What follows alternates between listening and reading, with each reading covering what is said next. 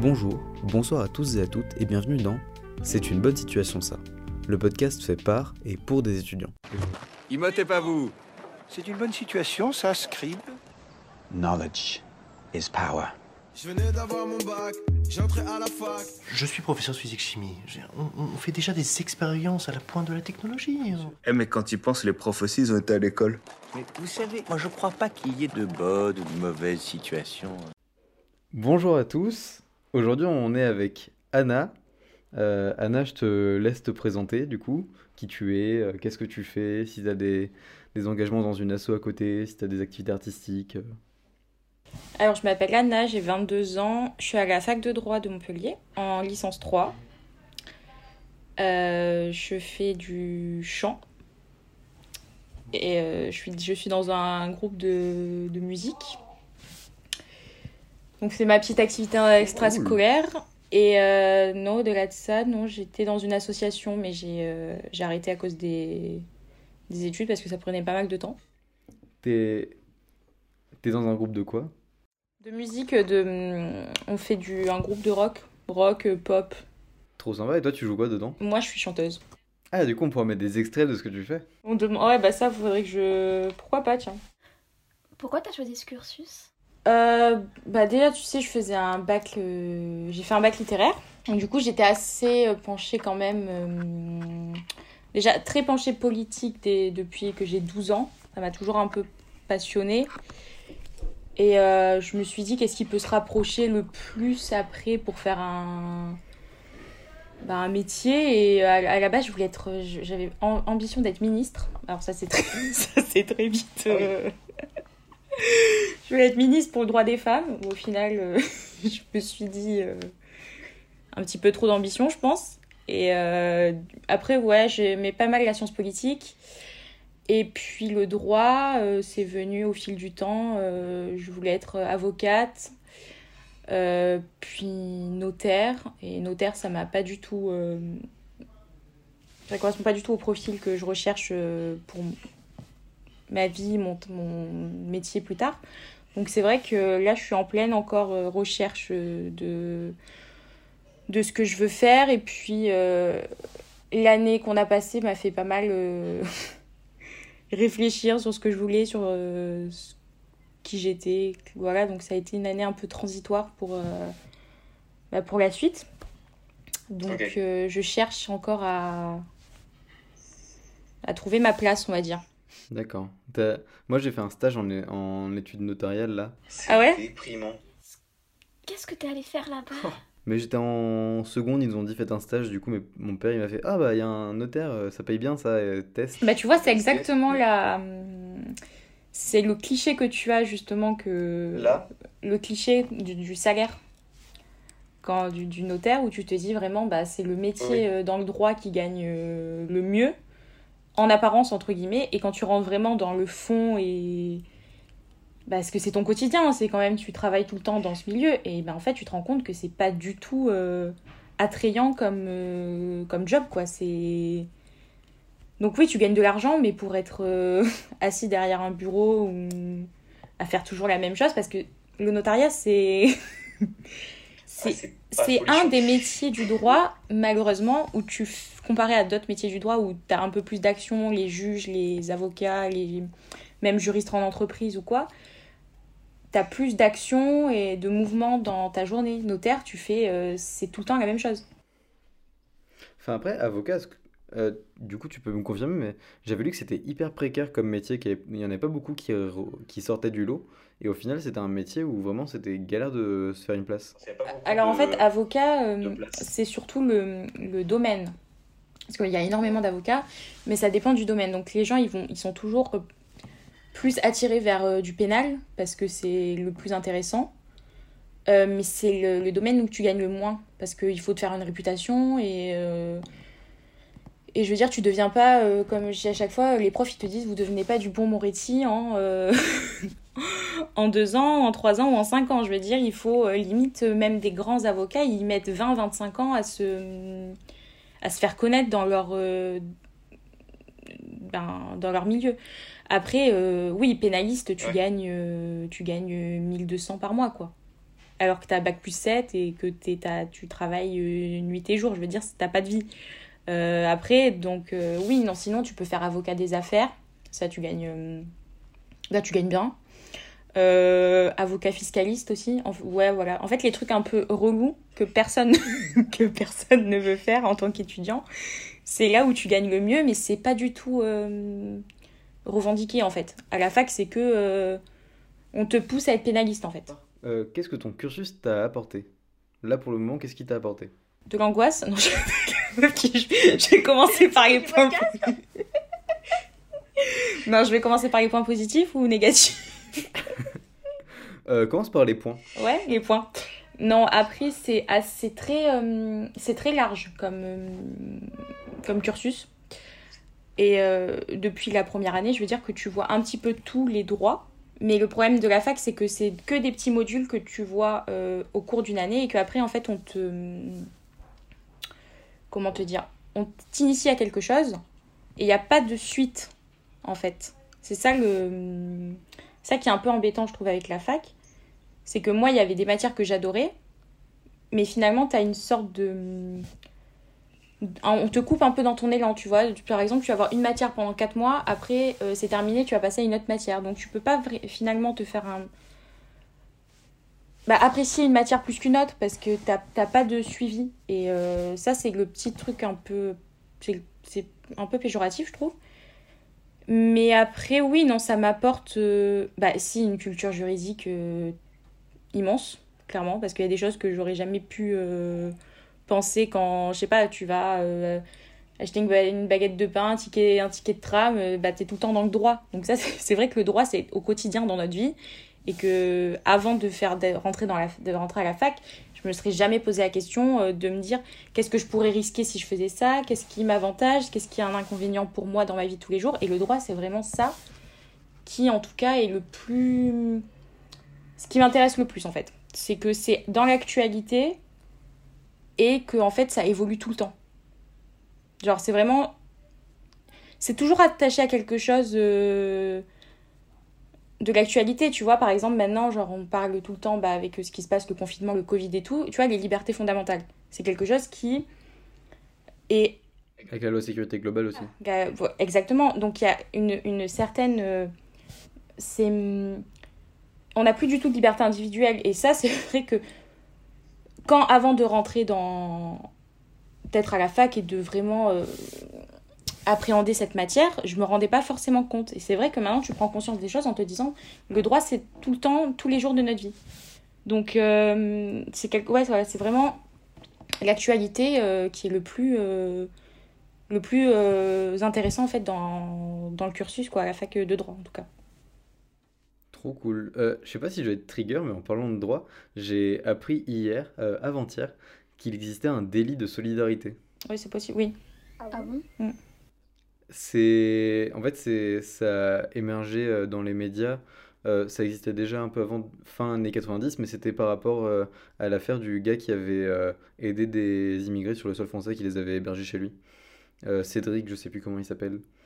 Et, et du coup, il existe un terme qui s'appelle délit de solidarité. Tu pourrais pas penser qu'il y a trop de solidarité, et il y avait un, il y avait, du coup, il y avait un délit pour ça. Enfin, je trouvais ça. oui c'est vrai que souvent on l'entend d'ailleurs les journalistes ils ont des fois ils en, ils en parlent souvent hein, ou même les professeurs et tout ils nous en parlent souvent et c'est vrai que t'es pas très tu comprends pas trop pourquoi tu vois quand t'entends en fait c'est exactement ça le droit c'est les mots. Et c'est vraiment l'importance et, l'impact que les mots peuvent avoir. Juste dans une phrase c'est le droit c'est exactement ça c'est vraiment la bonne formulation des mots comment les utiliser en fait. Voilà. Et des, fois, des fois c'est vrai que on pouvait employer des choses je me rappelle avant de commencer le droit j'employais des mots où je me disais mais en fait ça veut ça n'a pas d'im- d'importance et en fait maintenant que je suis à la fac et que je me rends compte si alors des fois c'est des trucs euh, tout bêtes mais juste une, une conjonction entre le et le ou ça peut changer carrément toute la hum, La sémantique de la phrase. Ouais, c'est très, c'est bon, c'est très euh, mathématique. c'est en fait le droit c'est pas du tout de c'est de la logique en fait ce sont les matières euh, les élèves qui ont fait euh, bac scientifique qui ont le plus de, de pourcentage de réussite en première année genre nous les bacs littéraires on est à 4, on est à 15% je crois Et eux, ils sont à 45-50% de réussite, quoi. Ah oui. Et est-ce que tu as des cours de rhétorique par rapport à tout ce qui est langage, tout ça justement? Non. Pourtant, ce serait une super idée d'ailleurs. Bah, justement, pour un inconvénient de la fac, ce serait de.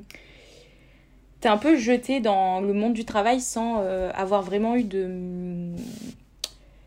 un apprentissage en fait du, du monde professionnel. Bah, surtout que tu dois savoir faire de, un plaidoyer ou des trucs comme ça et. Ça, c'est vrai qu'ils te le font un petit peu, mais euh, ils sont pas non plus exigeants, tu vois. Ils- Moi, je sais qu'on a déjà fait des procès fictifs, mais tu vois, c'est un peu pour nous amuser, pour nous dire, ah, vous êtes euh, l'accusé, la victime, et amusez-vous, à vous. euh, voilà. mais il n'y a pas de. C'est un jeu de rôle, tu vois. Il n'y a pas vraiment de. Il n'y a pas d'enjeu, il n'y a pas de structure. Pas du tout, pas du tout. Le gros problème de la fac, c'est que tu as juste de la théorie. Et il n'y a pas du tout, mais pas du tout de pratique. Et même les profs, ils t'incitent pas à, à t'entraîner, tu vois. Il y a même pas d'a- tu vois, il y a pas d'atelier justement, bah là ce serait une- d'atelier justement pour les, les plaidoyers et tout, ce serait super intéressant, tu vois. Genre euh, même à la fin de l'année, je me rappelle, ils font justement les procès fictifs ou euh, avec des vrais profs et tout, ou- mais à chaque fois, il faut être dans les meilleurs élèves. Je veux dire, il n'y a pas de c'est pas équitable en fait la fac. C'est un autre souci d'ailleurs. Mais euh, Mais tu penses que c'est inhérent à ta fac ou que c'est dans d'autres facs Tu connais le modèle de d'autres facs où il y a des choses qui sont plus abouties ou... ap- après, franchement, le système est super particulier. Euh, sans langue de bois aucune, je veux dire. C'est vraiment un monde. euh, il faut être un robot. Genre, quand tu rentres à la fac de Montpellier, euh, t'as l'impression qu'au bout de deux mois, je parle en première année, hein, au bout de deux mois, tu dois tout maîtriser. Alors qu'en fait, tu ne connais rien. Et, et même moi qui suis à ma troisième année, et pourtant j'ai. Du coup, j'ai redoublé ma première année. Et là, je refais ma, ma troisième année. Ben, et ben, du coup, c'est vrai que même moi, qui ça va faire 5 ans, du coup, j'ai encore des lacunes sur des trucs qui me que je pensais acquises. Mais comme à Montpellier, c'est toujours. euh, un prof va dire ci, l'autre va dire ça, et moi je suis meilleure que lui, et moi je suis meilleure que l'autre. Il n'y a pas de cohésion, en fait. C'est Et c'est très. euh, Il n'y a pas d'esprit d'équipe, tu vois. Après, on est dans un amphithéâtre, on est, euh, je sais pas, on est 500. Après, bon, ça baisse au fur et à mesure des années. Mais il n'y a pas de. C'est qui va être le meilleur, en fait. Donc, je veux dire, j'ai très... je me suis fait très très peu d'amis à la fac, par exemple. Tu vois Alors que c'est euh, c'est justement l'endroit où tu, tu, tu- où tu crées, en principe, le plus de liens. Où tu dois créer le plus de liens. Et je veux dire que moi, euh, c'est mes seuls amis, c'était ceux qui étaient avec moi au lycée, tu vois. Oui, non, mais Montpellier, après, c'est un peu une secte aussi. Euh, Alors, donc, tu- ton parcours, tu nous l'as raconté, tu viens de bac L. Euh, ce que tu aimerais faire après, tu nous as dit que tu savais pas encore trop. Et du coup, est-ce que tu aurais une matière et un prof préféré? Et si oui, pourquoi? Une matière préférée Alors, j'adore le droit social. Euh, droit social, droit du travail, bah, c'est pareil en fait. Euh, et euh, en du coup, cette année, comme je, je redouble, j'ai fait un diplôme universitaire en droit de la santé. Du coup, c'est super. euh, c'est dans l'actu, hein, clairement.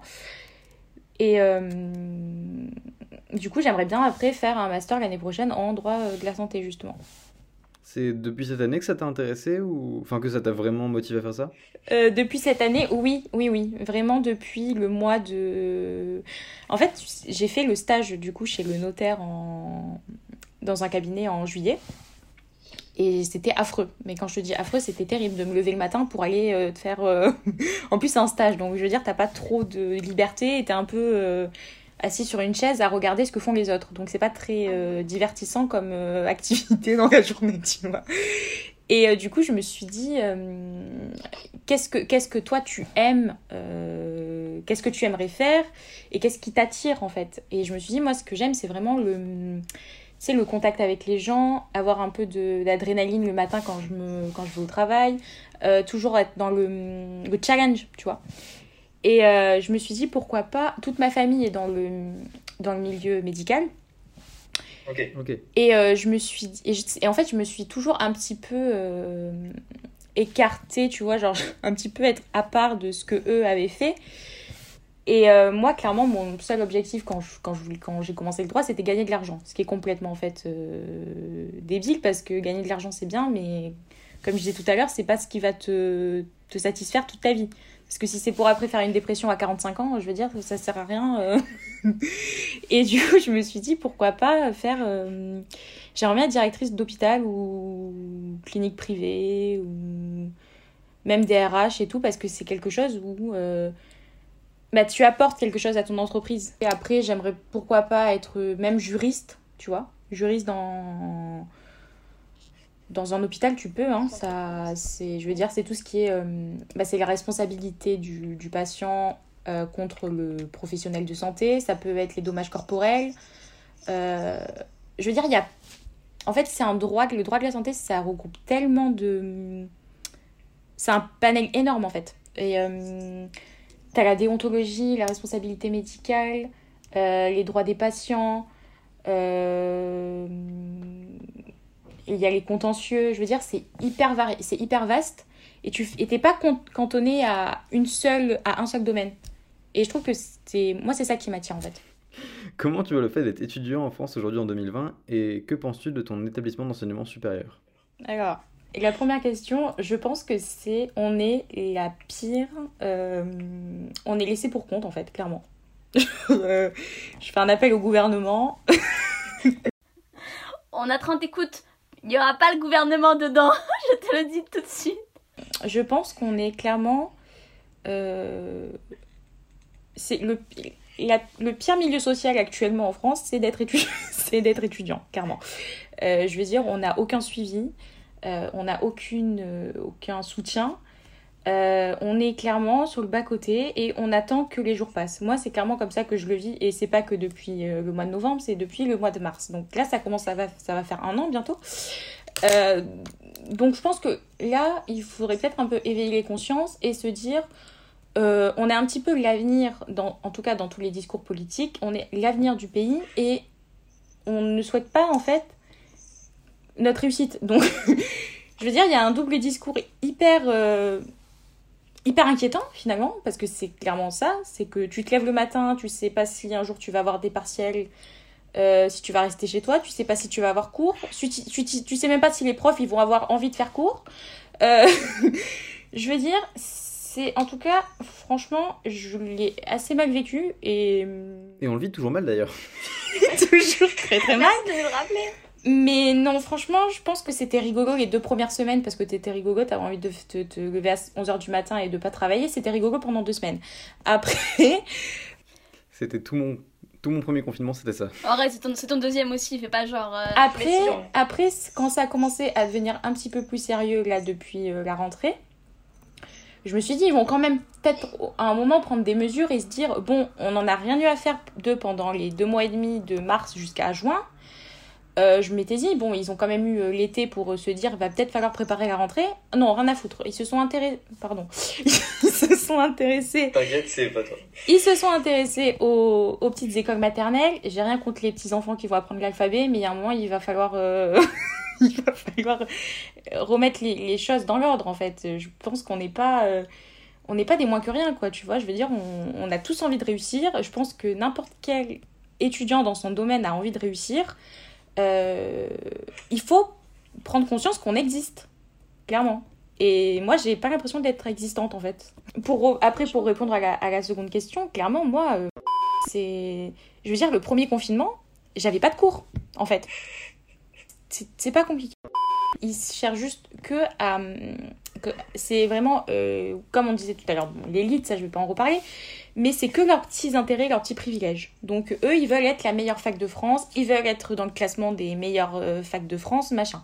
Donc ils vont choisir euh, que les, les bons élèves. Mais sauf qu'en fait, ce qu'ils n'ont pas compris, c'est que les bons élèves à la fac euh, il y en a pas des masses.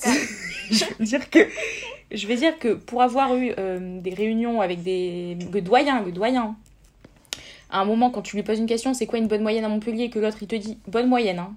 l'autre il te répond oh bah 12-13, alors que la plupart des élèves ils ont entre 10 et 11. Je veux dire que même là il y a un problème. Donc oui, autant que ce- autant ma fac c'est un climat anxi- c'est anxiogène, c'est anxiogène. Mais il y en a dans ton cursus qui trouvent que c'est bien géré? Non, non, non, on va pas dire ça. Est-ce que tu envisages de partir à l'étranger pour faire une partie ou toutes tes études et pourquoi? Non, pas du tout. Pas pour, en tout cas, pas pour les études. Ça, c'est sûr que pas pour les études. Euh, après, pour vivre à l'étranger plus tard, pourquoi pas. Mais pas, pas pour le cursus scolaire. Je pense que je vais rester en France. Il me reste en vrai, il me reste 4 ans. Donc, euh, donc non. Très bien. Euh, quand tu étais petite, comment tu imaginais les études supérieures? Est-ce que c'est mieux ou pire? Je veux pas dire que ce soit pire. Franchement, je veux pas, je veux pas dire que ce soit pire, mais je m'attendais à que ce soit mieux. Clairement. Je pense que j'avais un petit peu imagé. euh, Tu sais, imagé, imagé la faculté. euh. Tu vois, quand tu regardes un petit peu, après c'est hyper cliché, mais tu regardes un peu les séries américaines, tu te dis ouais, ça a l'air grave bien, ils ont l'air de pas avoir de cours, ils ont l'air de faire tout le temps la fête.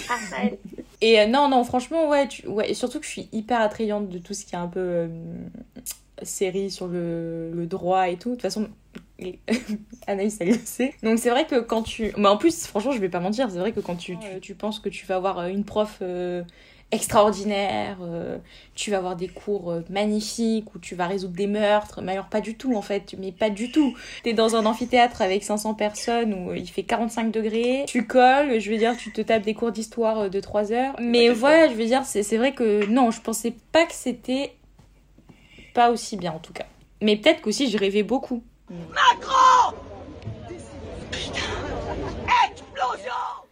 Euh, est-ce que tu aimes le conflit ou est-ce que tu préfères l'éviter? Alors, maintenant, je préfère éviter. Mais il y a ça de 6 mois, je l'adorais par contre. Je veux pas dire que j'adorais le conflit, mais je le Ah. cherchais, on va dire. Ah, qu'est-ce qui s'est passé? Mais qu'est-ce qui s'est passé? Mais je pense que le confinement m'a euh, remis les idées en place.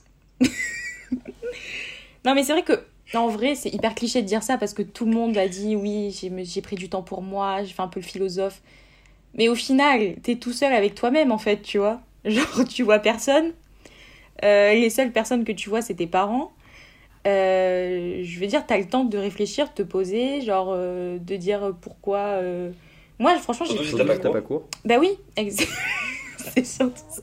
Mais après, non, Et- franchement, mais non, non, je n'aime pas le conflit, clairement pas. Non, c'est pas un truc qui me. Ça me fait du mal, euh, ça fait du mal aux autres. Après, je culpabilise. euh, Puis t'es méchant en fait, parce que tu cherches absolument à te. à te confronter à quelqu'un en fait. Donc forcément, tu. T'as pas Des fois. Quand, je... quand un petit peu j'étais en conflit, que ce soit avec, euh, je sais pas, euh, ma mère. mon frère, mon copain ou quoi, genre t'as- tu, tu cherches toujours à te, à te sentir supérieur en fait. Moi, je suis un peu, moi j'ai un peu ce caractère à me dire j'aime pas me laisser faire, donc c'est moi qui aurai raison et c'est moi qui vais gagner. Au final, c'est complètement. euh, c'est stupide en fait de, penser comme ça. Donc non, franchement, je. Non, non. J'ai appris à, à l'éviter. Donc maintenant, je, je, je suis assez sage, on va dire. Euh, Raconte-nous une anecdote sur quelque chose que tu pensais quand tu étais petite. On pouvait gagner, que je pouvais gagner de l'argent facilement. Je pense que je croyais ça facile. Je me, dis- je me suis non, je te promets, hein. Parce que je me disais toujours, genre, tu vois, tu, vois- tu vois tes parents travailler, tu vois les autres travailler, t'as l'air, purée, ça a l'air super bien de travailler, tu dois gagner de l'argent facilement. Mais en fait, pas du tout. Et. La déception. Hein? La déception, je Mais vraiment, c'était ça. J'étais très déçue quand j'ai commencé à un petit peu avoir. euh, Après, c'est normal, tu grandis. Donc forcément, tu, tu te rends compte un petit peu de ce qui se passe dans, dans, dans la société et, et la difficulté de, bah, de réussir déjà. Je pense que c'est surtout hum, réussir à ce qu'on veut faire. Moi, c'était... hum, Moi, c'est un petit peu mon objectif, tu vois. J'ai pas envie de... de de- d'avoir perdu du temps parce que des fois j'ai l'impression que je suis à la fac et je perds du temps En fait, c'est-à-dire que le téléphone, c'est une partie de moi, oui Donc, bah un peu euh, comme tout le monde hein mais pas Anaïs. Non, il a, il a des- vraiment des gros problèmes dans sa tête. Cette semaine, je suis à 10 heures d'utilisation de téléphone en moyenne. moi je crois Par que je suis à 9h Par jour. Oh, waouh J'ai une concurrente parce que vraiment, tu sais, je ne trouve personne autour de moi qui est comme moi. Ok, super. à 8-9 heures Je suis à 4 heures, je trouve que c'est trop. c'est beaucoup trop. Ça me rend dingue, je vais à 4 heures, je fais mais qu'est-ce que je fais de toutes ces heures? Bah imagine 9 heures meuf hein. Dis-toi que t'imagines 10 heures par jour. Sur une semaine, ça fait 70 heures. Ça veut dire que j'aurais pu cumuler deux jobs. Rap, catéchisme, bienvenue dans l'église. Beaucoup En gros, c'est on reprend le format combini de. euh, ah j'adore en plus j'adore des fois Voilà. je joue avec eux alors que c'est pas du tout ma vie mais je me dis Ah, mais moi j'adore aussi. Et, et du coup, bon, là, on a élargi à. euh, euh, donc, c'est littérature aussi, c'est-à-dire qu'il y a une partie rap et une partie juste littérature, donc c'est hyper large. Tu peux avoir, on a eu euh, un conseiller de l'ONU euh, et un, phil- ouais, un philosophe, etc. Donc, euh, voilà. Parce que comme notre culture philosophique est très restreinte, on a élargi parce que sinon ça allait être rap ou rap. Et du coup, je dois juste dire, où- je dois pas développer. Hein. Non, tu dis, bah, en fait, si tu trouves. Franchement, j'épouserai la personne qui arrivera à trouver soit l'auteur, soit le rappeur et la chanson. Mais pour l'instant, tu dis littérature ou street et tu gagnes. euh, Et si ça notre si ça t'intéresse de développer derrière, si genre tu fais. Tu peux Ah, développer, Je hein. connais lui, tu peux. hein. On s'en fiche, euh, c'est juste euh, voir si tu trouves déjà. La douleur ne tue pas. Je ne l'ai pas non plus. Ça, c'est street, non? Ouais, c'est street, c'est 1ZR1T de Jossman. Que j'ai découvert grâce à la playlist Boom Barap. Si vous ne savez pas ce que c'est, allez écouter l'épisode d'Avesta. Euh, Je veux être ivre, demain ne compte pas. Pourquoi la vie devrait être un combat? Je vois tellement pas un philosophe ou un dire ça. Je pense que c'est il est- c'est la street encore. Ouais, c'est des Vald dans Journal Perso 2. 3 à moi. Parce que Raphaël ne me renvoie pas la balle, donc je fais mon podcast toute seule. Voilà. À toi, Anaïs, vas-y. C'est dans le souvenir que les choses prennent leur vraie place. Ça, c'est littérature, je pense. Ouais, c'est déjà un oui. Stylé. Ouais. À toi, Raphaël. Un pansement sur les lèvres quand mes yeux aux cieux s'élèvent. Je dirais littérature. Je suis pas Eh bien, c'est Népal. Ouais, je pensais qu'il y avait un truc, un truc. C'est Je me Népal suis dans dit, Camera il House. doit avoir un bon. Ça doit être un bon, lui. Qui a écrit ça. Ah, mais vraiment, tu sais, j'ai vu cette phrase. J'étais Ouais. en mode, oh, mais c'est parfait en fait. Ouais, je me suis dit. Bah, j'ai hésité. Bah, pas mal, franchement, t'es pas mal. Franchement, il y a eu pire. Ouais.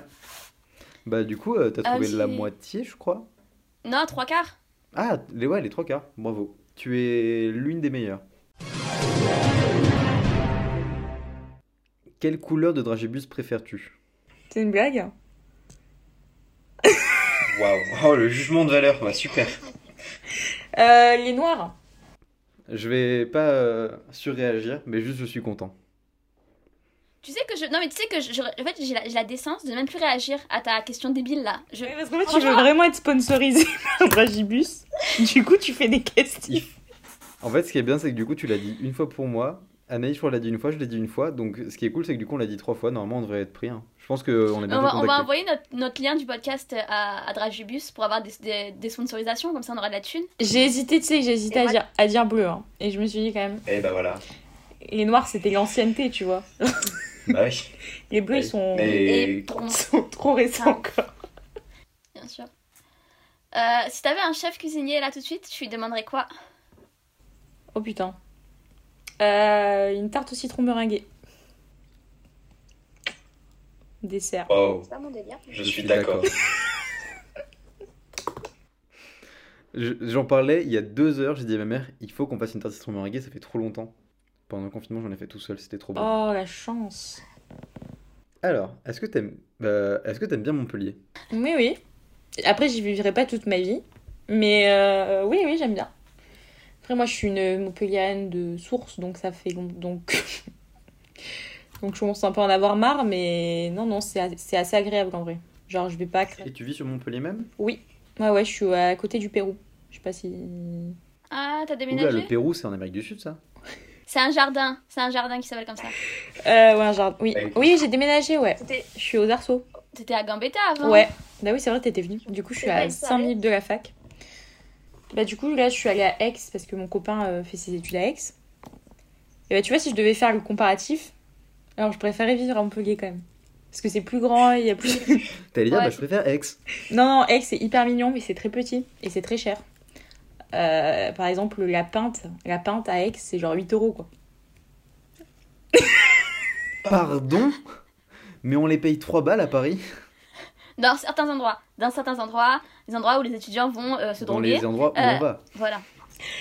Donc, euh, Et toi, tu l'as payé combien à Montpellier? euh, en happy hour, c'est 3,50.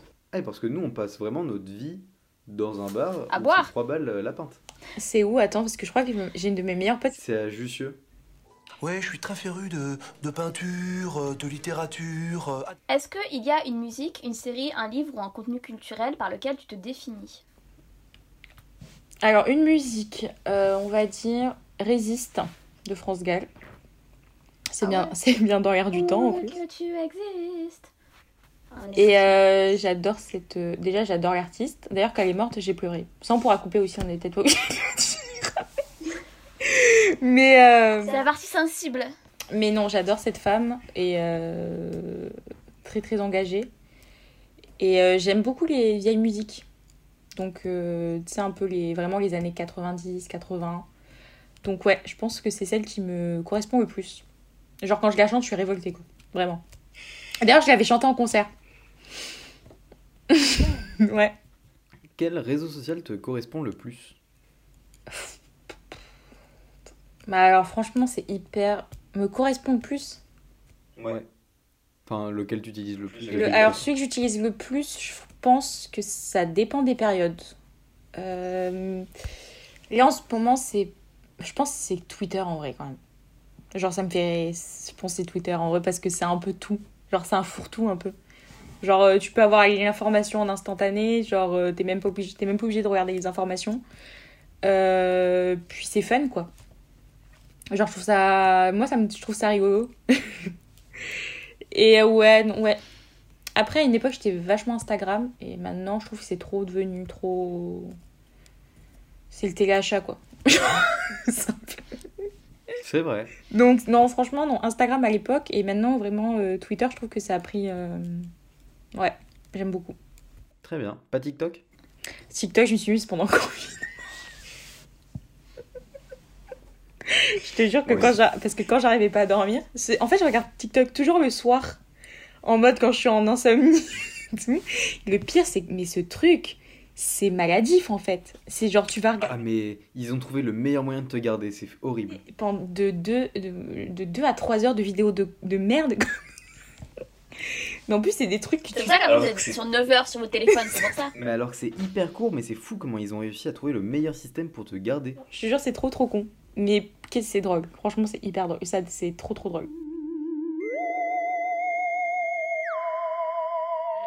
Est-ce que tu. Si tu pouvais dîner avec quelqu'un, euh, une célébrité morte ou vivante, tu choisirais qui?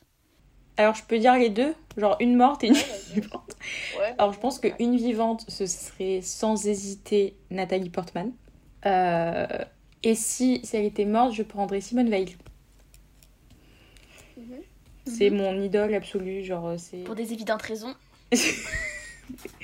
c'est je, je suis admirative. Genre je c'est- pour moi c'est la, la plus grande femme euh, politique et au-delà de la politique euh, française. Quelle est la situation qui t'a étonné Elle commençait bien et elle a mal fini ou l'inverse? Mon année scolaire. Euh, Très simple comme réponse. non franchement l'année dernière elle commençait très très très bien. Genre franchement j'avais des super notes j'étais super assidue j'allais à la BU tous les jours je faisais des, des nocturnes à la BU parce qu'on a une BU à Montpellier elle ferme à 22h30 genre je me tapais des 9h 21h30 avec des copines genre euh, vraiment au taquet. Je me suis dit franchement euh, c'est bon quoi euh, cette année nickel. Résultat résultat j'ai eu 7 de moyenne. Voilà. En fait ne travaillez pas. Oui, oui. Et en fait, ce qui m'a frustrée, c'était de me dire, genre, j'ai tellement bossé. Je pense que de ma vie, je n'ai jamais autant travaillé. Même pour le bac, j'avais jamais autant travaillé. Et, et, et en fait, j'étais plus déçue d'avoir mis autant d'énergie et, et de travail pour avoir ce genre de résultat, tu vois. Parce que de, au-delà de la note, parce que la note en soi, je m'en fous, tu vois, parce que j'aurais pu avoir plus. Mais c'est juste les efforts. Parce que, encore, tu vois, si j'avais rien foutu, genre, ok, je peux m'en prendre qu'à moi-même. Genre, euh, je mérite ma note. Oui. Mais là, comme je sais que j'ai travaillé, franchement, ça a été là. En plus, attendez, parce qu'il faut quand même savoir que le karma est fou. C'est injuste. Le karma est incroyable. J'ai eu mes résultats du semestre. Trois semaines après, on était confinés. Franchement, un timing incroyable. Non, non, c'était. Franchement, février-mars, grosse dépression. Putain, alors que moi, la dépression, c'était vraiment. Enfin, j'ai pas fait de dépression, mais juste la déprime, c'est vraiment ce confinement-là. Le premier confinement, c'était ma meilleure vie. Apéro tous les soirs, euh, je me levais à pas d'heure et j'arrivais à gérer les cours. Et là, Je suis débordé. Ouais, tu vois, moi, c'était le confinement non-stop. Bah non. J'ai fait que ça de mon premier confinement. Et là, pas du tout. Là, vraiment, j'ai vu mes potes. J'ai vraiment vu mes potes pour boire deux fois. On se fait grave chier, j'arrive pas à bosser. Je procrastine, j'ai l'impression d'être débordé tout le temps, c'est une J'ai- horreur. J'ai l'impression que ça fait six mois qu'on a repris les cours, j'en peux plus. Encore le, le premier confinement, euh, confinement, on se faisait chier, mais il y avait une sorte de d'intérêt. Tu disais, oh, comment c'est? Tu vois, c'était nouveau. Tu disais, oh, comment c'est de rester deux mois enfermé sans voir personne? Bah après, vous, vous, habitez, chez, vous habitez chez vos parents. Moi, je, enfin, moi, je fais partie des gens, premier confinement, j'étais dans un, 17, dans un 16 mètres carrés toute seule. Moi, j'étais confinement, moi, j'étais en prison, en fait. Après, moi, ça m'a pas dérangé parce que je m'en fiche, tu vois. Bon, euh, mon, non, mais mon corps était, est parti en couille, c'est-à-dire que je dormais plus la nuit. J'avais, j'ai plus eu mes règles pendant le premier confinement, vraiment. C'est-à-dire que, Moi, je les ai pas eu non plus, waouh, trop étrange. ah, de ouf. On va être, on va être recoupé. Une passion. Je propose qu'on renomme ce podcast. Euh, non pas, c'est une bonne situation, ça, mais on galère et des fois, on sort des épisodes. Bon, bah, on arrive doucement vers la fin de cette émission euh, compliquée, mais euh, faite. On arrive à la fin de cette émission, et donc je vais te poser la dernière question, ma question préférée. Ta question, question votre question préférée, vous qui nous écoutez parfois. Qu'est-ce que tu ferais si tu n'avais pas peur? Oula Qu'est-ce que je ferais si je n'avais pas peur? Je pense que j'arrêterais. Non, je vais pas dire ça. Si Qu'est-ce que je ferais si j'avais pas peur maintenant? Je pense que j'irais, je me marierais. Ouais. Dans ta vie, euh, avant. Oui, j'ai répondu. T'as- T'as dit quoi On n'a pas compris Oh, j'adore. Je pense que je me marierais. Oh, trop bien. Avec ton gars actuel? Oui. Bah non, avec un autre. Quelle question Je sais pas, tu prends per- une personne. Pourquoi? C'est combien de temps que vous êtes ensemble? Ah, ça fait pas long, bah, ça fait enfin, un- bientôt deux ans là, un an et demi. Deux ans en mars. Les gens ils vont se dire, elle est complètement folle de dire ça. Et Mais pour, pourquoi? Pourquoi je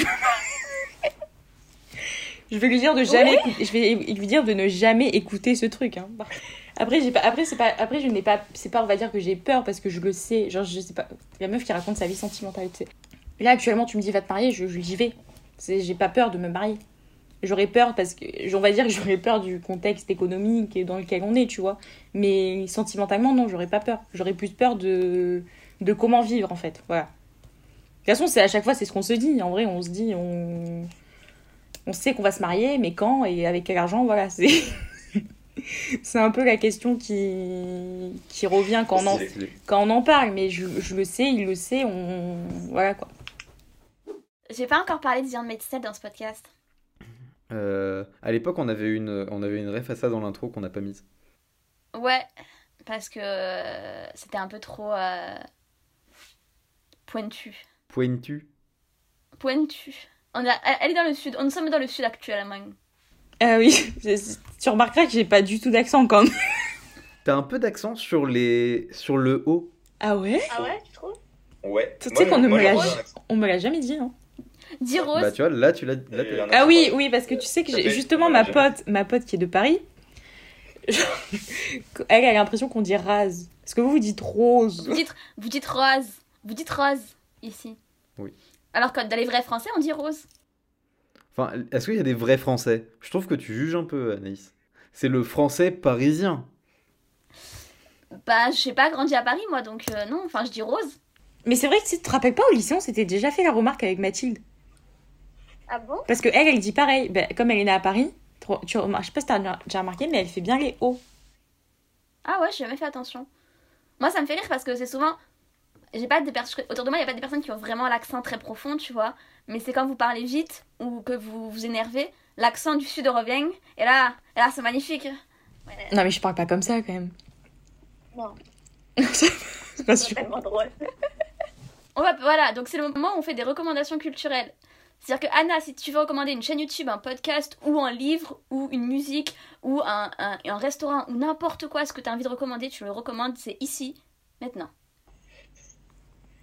Attends, faut que je cherche. Ah si, une musique pour vous détendre. C'est que du piano. Ça s'appelle I Love You. Je cherche de Ryopi. R-I-O-P-Y. D'accord. Allez-y, ça va vous faire tomber amoureux. Putain, faut que j'arrête avec Ah bon ça, putain. Je vois qu'on est très dans l'amour ici ce soir. L'enregistrement d'Anna a coupé. Donc, la fin de ce podcast euh, se fait entre Anaïs et moi, avec quelques interventions d'Anna, du coup, mais vides. Et euh, du coup, là, je vous laisse avec, euh, je pense, l'une, si ce n'est la meilleure recommandation jamais faite sur ce podcast. Morgan, si tu passes par là, tu vas aimer normalement. Bisous la street. Et bah, transition parfaite parce qu'en parlant de tomber amoureux, je suis tombé amoureux de Tamino. C'est un artiste, euh, musicien qui est juste ouf. Genre vraiment, moi je recommande son album Amir qui est sorti euh, en 2018, il y a un peu plus de deux ans et c'est juste excellent. Genre vraiment j'ai découvert ça il y a trois jours, j'écoute plus que ça. Je, ne connais aucun autre artiste maintenant. C'est bien simple. Euh, en fait, c'est faut écouter Indigo Night avec le clip. C'est un plaisir. Genre vraiment. Le clip est magnifique, il est magnifique, sa voix est magnifique. C'est que du plaisir. Euh, moi, j'ai enfin fini avec la quatrième saison qui est sortie. Je dois absolument vous conseiller euh, The Crown. Si vous savez pas ce que c'est, euh, eh bien, honte sur vous. Euh, c'est une série Netflix. Je crois que c'est la série qui coûte plus, le plus cher à Netflix. Qu'est-ce que c'est? Je En ne fait, ça pas son revient- jugement. Oui, oui, non mais je, je- c'est fini, c'est fini. Les gens continuent, je les insulte et ils continuent à écouter. Écoute, moi je continue. Euh, ça raconte la vie euh, de la reine Elisabeth II, de son, de la moment où elle monte sur le trône à nos jours. Pour l'instant, il y a quatre séries, il y a quatre saisons. Et en fait, chaque saison vient sur une dizaine d'années. Et donc là, la saison 4, on est dans les années 80, donc ça veut dire Margaret Thatcher et Lady Di sont rentrées euh, en scène. Le concept de cette série est un peu particulier parce qu'en fait, le cast change tous les deux ans, toutes les deux saisons parce que bah, ils font vieillir les personnages et voilà. Et, euh, j'avais une petite affection pour celle qui jouait euh, la reine dans la saison 1 et 2 qui était Claire Foy et qui était sublime et qui était mais franchement elle jouait à la perfection et j'adorais tout d'elle. Mais euh, le deuxième cast en est très bien sorti et il y a des grosses grosses coupures. Non, c'est pas ça. J'ai plus de mots. Il est tard, je n'ai plus de vocabulaire. Euh, Il y a des gros talents dans le cast de cette de, des saisons 3 et 4 en tout cas. Euh, Il y a comment celle qui joue Margaret Thatcher. Il y a Tobias Menzies qui est excellent. Il y a Olivia Colman qui joue la reine. Il y a Helena Bonham Carter qui joue la sœur de la reine. Euh, des grosses pointures, c'est ça que je voulais dire euh, tout à l'heure. Voilà, et franchement, je vous conseille, tout est beau dans cette série. Les décors sont beaux, les costumes sont beaux, le, le jeu des acteurs sont magnifiques, les BO sont magnifiques, le générique est ouf. Et je trouve que cette série, il y a des punchlines qui viennent de cette série qui résument très bien la série. Il y a une phrase qui revient tout le temps dans cette série, c'est euh, la première fois qu'on entend, je crois que c'est le père d'Elisabeth qui le dit, c'est Il dit niquez-vous tous, non? Ouais, c'était ça. Oui, ok. Non, mais t'apprendras bien vite que tout ce qui sort de la bouche de Raphaël est connerie à ne pas prendre au sérieux. Voilà. Sauf si je le valide après. Euh, Non, il dit vous êtes l'essence, tu es l'essence, euh, enfin, c'est l'essence de ton devoir, du devoir, c'est la couronne en fait. Tous les yeux doivent toujours être pointés sur la couronne. C'est toujours le devoir, c'est vraiment le point central euh, de cette série.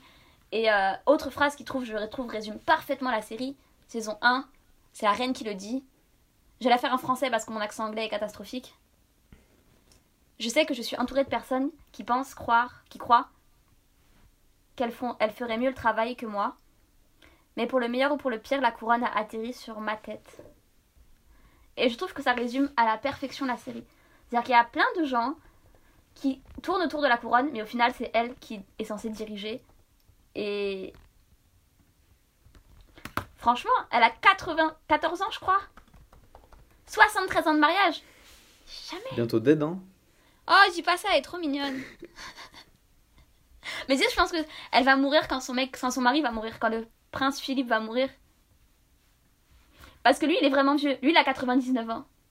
Parce que, ouais, euh... Tu sais, 94, ça va, elle est jeune, elle est fraîche. 99, hi.